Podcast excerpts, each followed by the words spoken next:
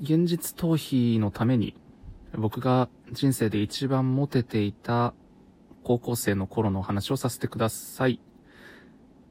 まあね、1年目で会社を辞めたクズ男がですね、人生復活をこのラジオトークで目指しておりまして、まあ毎日10時にね、こうやって配信していこうということでやっておりますけれども、今回の話題は、まあちょっと最近、うつ気味と言いますかね、えー、まあ家でこもりきりで仕事してますので、ちょっと気分が憂鬱なんで、まあ自分が一番人生で華々しい時期を過ごしていた頃、まあ高校生の頃のお話をね、思い出しつつ、まあそれを言葉にすることによってね、自分の脳を強制的に若返らせようかなと、幸せな気持ちにさせようかなという自己満のお時間です。まあ、なんでね、あの、聞いてくださる方が仮にいたとしたらですね、うん、興味ねえよと 思っていただくのが、まあ、僕としてもありがたいまでありますね。えー、なんで、ぜひ、ちょっとこう、青春の1ページみたいなところを思い出しながらね、聞いていただけるとありがたいと思います。はい。ということでね、まあ、僕の人生はなかなか幸せだったんですよね。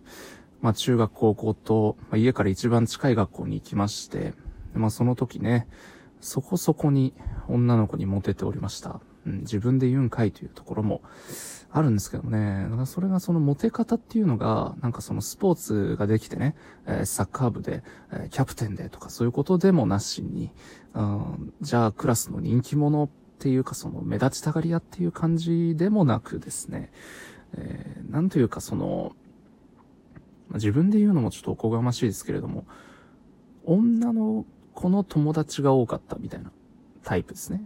うん。なんか知らんけど、女の子と、こう、うん、腹を割って話すような、うん、仲だったというか、これがちょっとまたね、表現難しいんですけども、なんでそんな位置にいたかというところですよね、まずね。うん。めちゃめちゃいい思いさせていただいてました。なんかね、そういう、あの、女の子との距離感が近い男子って確かいたと思うんですよ、あなたのクラスにもね。そいつってこう割と中性的で、なんか、あまあ言ったら女性をそういう目で見てないんで、女子の方もこう心を許して、あなんか話してるんじゃねえかなみたいなとこを感じていたんですけど、僕はね、もう全然そんなことないです。あの、ゴリゴリに女性をそういう目で見てますし、はい。もう、全然男です、僕は。意味わかんない。全然男なんですよ。にもかかわらず、その女性から割と信頼を得ていたというね、ことがありまして。まあ、まずこれがなぜかというと、えー、僕の幼馴染の女の子が一人いましてね。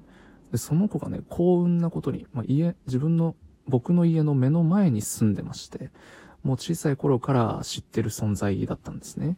だからまあ当然その、仲いい悪いとかいう関係でもなく、もう、つまり、もう、いわゆる幼馴染っていうような存在でした。で、その子と、まあ非常に距離が近かったものなんですが、その女の子がですね、なんとこう、学校のマドンナ級に可愛いわけですよね。こんな当たりを引くことありますか？ええで、そのマドンナ級に可愛い上にですね、その、おとなしい子ではなく、割と活発で、学校の女子を、なんか統括しながら、ピラミッドの頂上に立つほど美しい女の子だったわけですよね。ええー、こんなことがあっていいのかと思いました、僕自身も。まあ、つまりはだからもうその女の子の紹介で、はい、紹介に預かった形で、すべての女の子にまず出会うわけですよね。あ、こいつなでって言うんだよ、みたいな。うん。そういう紹介で出会うんで、もう、信頼された状態でスタートするわけですよ。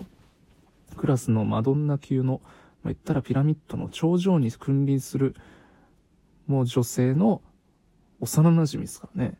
えー、だからもう幸せなスタートを切っていたわけなんですよ。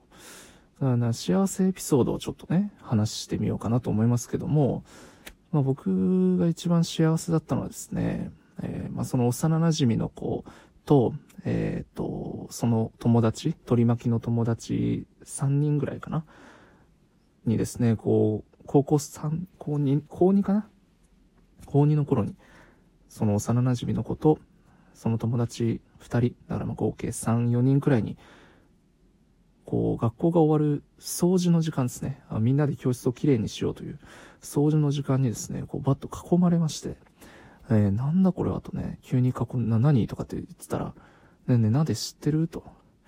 あの、太、太ももじゃねえか、あの、二の腕をその、幼馴染の子がこう出してきて、二の腕の柔らかさって、あの、おっぱいの柔らかさと一緒なんだよってこう急に言われるわけですよ。高2でね。高2で。何それ？みたいな。ねえ。何？つって。で、ちょっと触ってみてよって言われるわけですよ。おいおいと。おいおいといいの？と思いながらね。うん。でも別に僕はそこを触れる感じの距離感なわけですよ。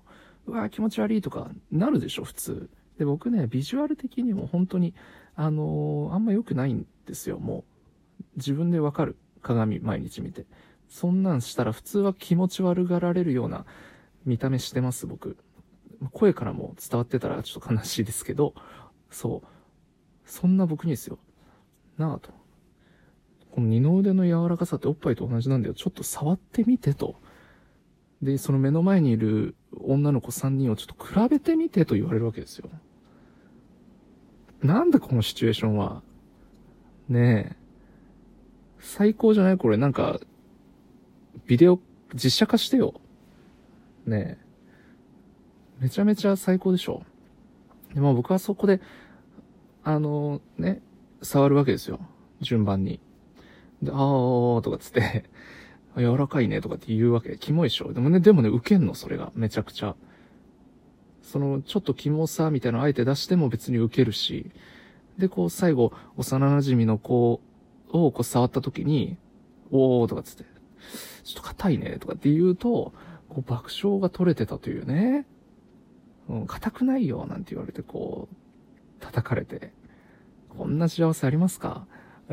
な、何の話をしているんだという気持ちに僕もなってきますけど、こんな幸せな生活をもうほんと日々過ごさせていただいておりましてね。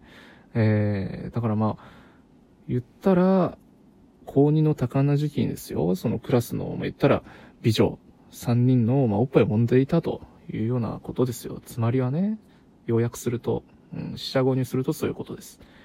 だからこんなエピソード他にも山ほどありましてね、えっ、ー、と、まあ、同じように高校2年生くらいの時に、その幼馴染の子が、にですね、こう急に呼び出されるわけですよ。